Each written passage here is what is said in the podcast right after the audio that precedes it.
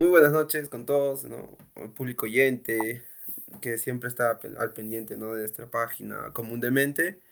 Estamos aquí, ¿no? Eh, dando inicio prácticamente a este canal, ¿no? Que es, eh, y este rubro en el cual nosotros nos vamos a tener muy enfocados durante mucho tiempo, ¿no? Con varios asistentes, varios participantes, hasta incluso tú puedes ser partícipe de este proyecto, ¿no? Eh, para el día de hoy tenemos como invitado y tema principal, bueno, al psicólogo Kevin Valivian Panca y a nuestro compañero prácticamente, eh, que vendría a ser de otra universidad, el compañero Piero Ticona de la Universidad César Vallejo, ¿no? En este caso la sede de Arequipa. El tema ¿no? titulado para este podcast es el estrés eh, pandémico y post-pandémico en los estudiantes ¿no? universitarios prácticamente.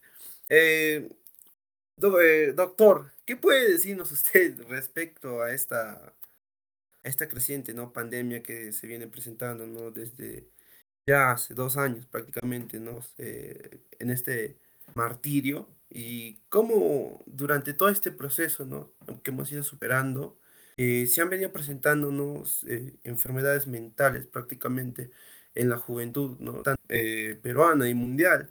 En este caso estamos tratando de tocar un tema, tal vez un tema un poco delicado, ¿no? Que no es fácil de hablar, pero queremos tratar algunos puntos importantes en el cual algunas de las personas tal vez eh, pueden sentirse, ¿no? reflejadas en eso y con el tiempo, ¿no? Tal vez asistir médicamente a un, ¿no? a un especialista. Eh, claro, como lo veo, ¿no? Bueno, el, el tema de la pandemia fue algo inesperado, ¿no? Eh, bueno, todos pensábamos que esto no iba a ser, bueno, como se había mencionado al inicio, que iba a durar solamente dos semanas, pero como vemos ya son más de dos años, no me equivoco, por lo cual en los estudiantes y adolescentes eh, que estudian, eh, algunos han logrado poder adaptarse, ¿no? a esta nueva modalidad que son las clases virtuales, mientras otros, que la gran mayoría no, no logró esto. Y esto les generó diferentes malestares, ¿no? Ya puede ser estrés o incluso también ansiedad.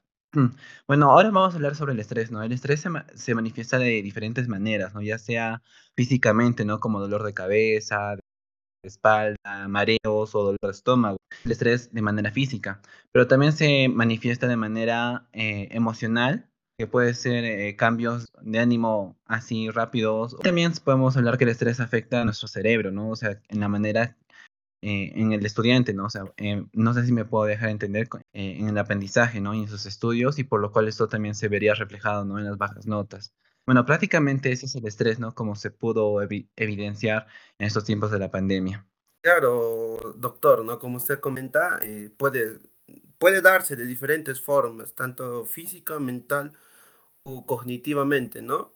Eh, a ver, tal vez Piero nos puede comentar algo sobre tu experiencia. Tal vez has sentido que unos compañeros hacen, eh, ha experimentado dicha, dicha enfermedad o también, ¿no? El mismo Piero, tal vez en un momento haya sentido que tal vez tenga eh, estrés. Pero bueno, en lo personal, este, el estrés académico es una gran problemática, ¿no? También en lo personal afecta mucho en el desempeño de cada estudiante, ¿no? Cada, cada estudiante se desempeña diferente y estos trastornos que están sucediendo últimamente es, pues están produciendo más en los jóvenes nuevos, ¿no? Egresados, que no están, no están acostumbrados al, al estrés académico. Y ahora más en pandemia se está alargando porque no puede ser presenciales, no tenemos un contacto ¿no? físico entre, entre alumno y, y profesor y el desempeño en el que es más recíproco el estudio afecta, ¿no? Personas no entienden, se desesperan, algunas personas no tienen el conocimiento básico ¿no? de tecnología para poder hacer clases virtuales, eso también produce un poco de estrés. En lo personal no, no me sucede mucho esto, pero es una gran problemática, ¿no? Ya más, más allá de la virtualidad ¿no? que se ha ido presentando, eh, ese contacto, como bien dice, eh, eh, representa tanto que puede llegar a un punto donde el alumno necesariamente necesita al docente para poder entender tal vez ¿no? La, virtualidad ha de que no me voy a dejar mentir Piero, ¿no? O tal vez eh, Kevin, que incluso después, ¿no? De haber terminado la universidad, ¿no? Obviamente hay estudios superiores, eh, tal vez, ¿no? Que el doctor está cursando. Las clases virtuales no se asemejan a lo que vendría a ser estar en un salón con una pizarra, tal vez, que es lo de menos, pero tener físicamente a nuestro profesor sí afecta o esto mentalmente. Eh, bueno, eh, es dependiendo de cada persona, ¿no? Como yo lo había mencionado, eh, la capacidad de poder adaptarse. Y mucho, bueno, como yo, lo había mencionado, eh, yo creo que también es de mucha importancia, ¿no? Porque en las clases presenciales como estás de, de estudiar prácticamente, ¿no? Porque ahí llevas lo necesario para poder aprender y ahí y tener cerca, ¿no? Lo que es al docente y muchas veces preguntar si tienes alguna duda o no, porque si no, bueno, eh, ahora lo que son las clases virtuales eh, no, no es no es tan fácil aprender, ¿no? Porque tienes muchos, muchas, eh, muchas distracciones, ¿no? Tal vez porque, digamos, si haces clases en tu casa, tal vez te puede molestar, yo qué sé, tu mamá, tu, tu tío, tu abuelo, y esto ya no hay, y esto no ayuda, ¿no? A que puedas aprender las clases, y por lo cual este, se recomienda, ¿no? O sea, por partes, a mí también me gustaría que las clases presenciales ya se puedan retornar poco a poco. Claro, siempre se escucha, eh, creo, en cualquier clase, ¿no? El sonido del heladero, ¿no? De- del que compra catres, el corre, tráeme un pan, hijo, ¿dónde está? No es novedad que se escuche, ¿no? Creo que ya nos hemos adaptado incluso al sonido. Ya, tal vez conocemos, ¿no? Uno de esos compañeros que justo cuando está exponiendo, ¿no? Están construyendo su casa y hay cosas similares que pueden pasar. Pero, doctor, hay una pregunta, ¿no? Hizo uno de los compañeros del salón, es si es que el COVID, ¿no? Respecto al COVID, no, no vas a tocar con amplitud, pero respecto al COVID, eh, el alumno ha, ha sentido tal vez una creciente, ¿no? Eh, de- en tanto a su cuidado personal, ¿no? Sobre su salud, eh, ¿no? íntegra y la de sus familiares. Es decir, tal vez no me dejo entender, eh, el estar mal, ¿no? El estar mal afecta académicamente tanto a los familiares y al estudiante en relación a su desarrollo cognitivo. Eh, claro, o sea, bueno, por lo que te entendí, este, si una persona o un estudiante tiene COVID, obviamente se manifiesta de diferentes maneras, tan, tan significativa. Pero si vemos que tal vez es, es un estudiante que no es tan organizado o, que tal vez tiene problemas eh, en su casa o problemas externos y más el COVID, obviamente que sí va a haber eh, más de manera emocional, ¿no? Esto va a afectar. Y ya, pues, se podría desarrollar los estrés, que puede ser el cambio de ánimo rápido y cognitivamente más, ¿no? Que vendría a ser eh, la falta de concentración, eh, memoria reducida, falta para, o sea, no va a poder recordar de manera correcta, ¿no? Tal vez recordar de manera errónea y entre muchas cosas así. Bueno, como ya he mencionado, cada persona eh, manifiesta di- diferente, ¿no? Pero la gran mayoría como que sí se ven afectados. Claro, doctor, como usted menciona, ¿no? El mismo hecho de tener, ¿no? Un horario establecido, ¿no? Claramente, las acciones que yo voy a realizar durante todo el día, Claro. eh, creo que ordena un tanto, un bueno, más que un tanto, creo que ordena la vida de cualquier estudiante, ¿no? En este caso. Pero, doctor, eh, respecto al COVID, eh, la creciente sobre salud mental, ¿no? Cuidados, ¿no? Que también planteó el Ministerio, ¿no? de Salud. Eh, bueno, mira, eh, hace, hace poco tiempo unos colegas eh, hicieron eh, una encuesta sobre el miedo del COVID, ¿no? Porque sabemos que el miedo puede generar tanto estrés como ansiedad. Ah, en jóvenes de Lima ya disminuyó, o sea, nos daba miedo contagiarnos y que puede pasar esto a casos mayores, ¿no? Como que es la muerte. Y esto sí podría generar como algún tipo de estrés o ansiedad, ¿no? Pero en esta encuesta lo que, bueno, lo que se vio, ¿no? Que los, la mayoría de los jóvenes ya, ya no tenía tanto miedo. Además, este, porque, eh, bueno, la encuesta estaba relacionada al miedo y con la, ¿cómo se dice? Con las noticias, ¿no? Porque muchos sabemos que las noticias mayormente son negativas. Esto también se afecta de manera directa o indirecta, ¿no? En, en, nuestra, vi- o en, en nuestra vida cotidiana.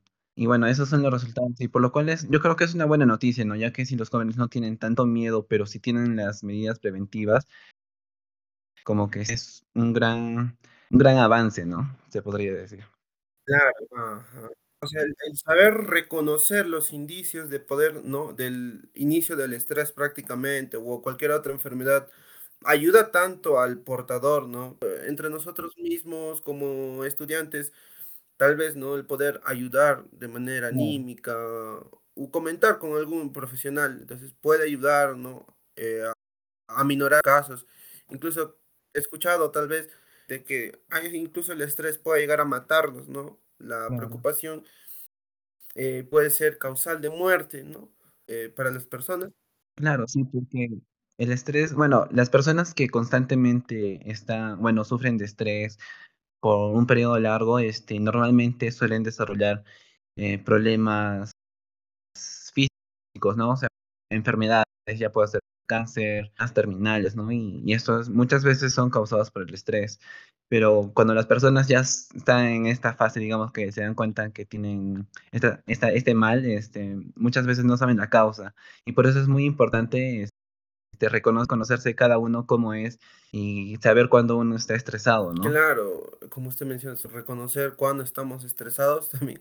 O creo que uno mismo se da cuenta, ¿no? Eh, tal vez el dolor del cuello, tal vez Piero puede decirnos si es que ha sentido en algún momento estas, eh, estas estas quejas, ¿no? Son síntomas de estrés. Creo que todos los estudiantes pasamos síntomas, ¿no? Es algo normal, pero está empeorando con esta situación de pandemia, ¿no? Con la entrega de trabajos.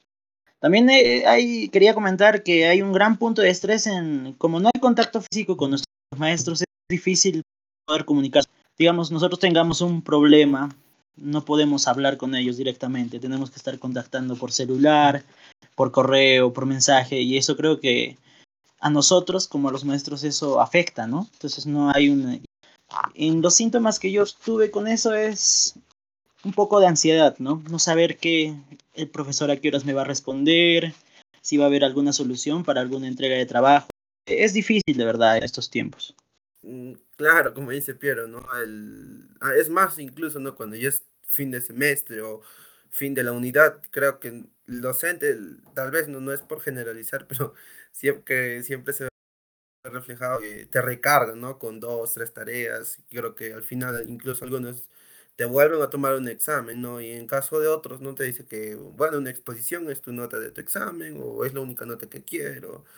Pero como dice Piero, sí, ¿no? Se viene presentando sobre enviar la falla de internet, que en ese momento, ¿no? X motivo sucede una lluvia, se corta la luz, entonces no hay alguna forma, ¿no? De poder decir al docente, ¿no? digamos, en un caso X se presente, ¿no? Como le pasó a uno de mis compañeros, que justo todo ese día, ¿no? Que hicimos clase, había una tarea y, mi compañero, ¿no? Por no presentar esa tarea casi jala la unidad, entonces eh, nosotros notamos pues una, un cambio de anímico de estado de humor de, de este compañero porque necesariamente presentar esa tarea porque ni aún así, ¿no? Dando el examen nota probatoria de, ¿no? En este caso calificación 20, podía aprobar. Necesitaba sí o sí presentar la tarea creo que compañero la sufrió, pues, ¿no?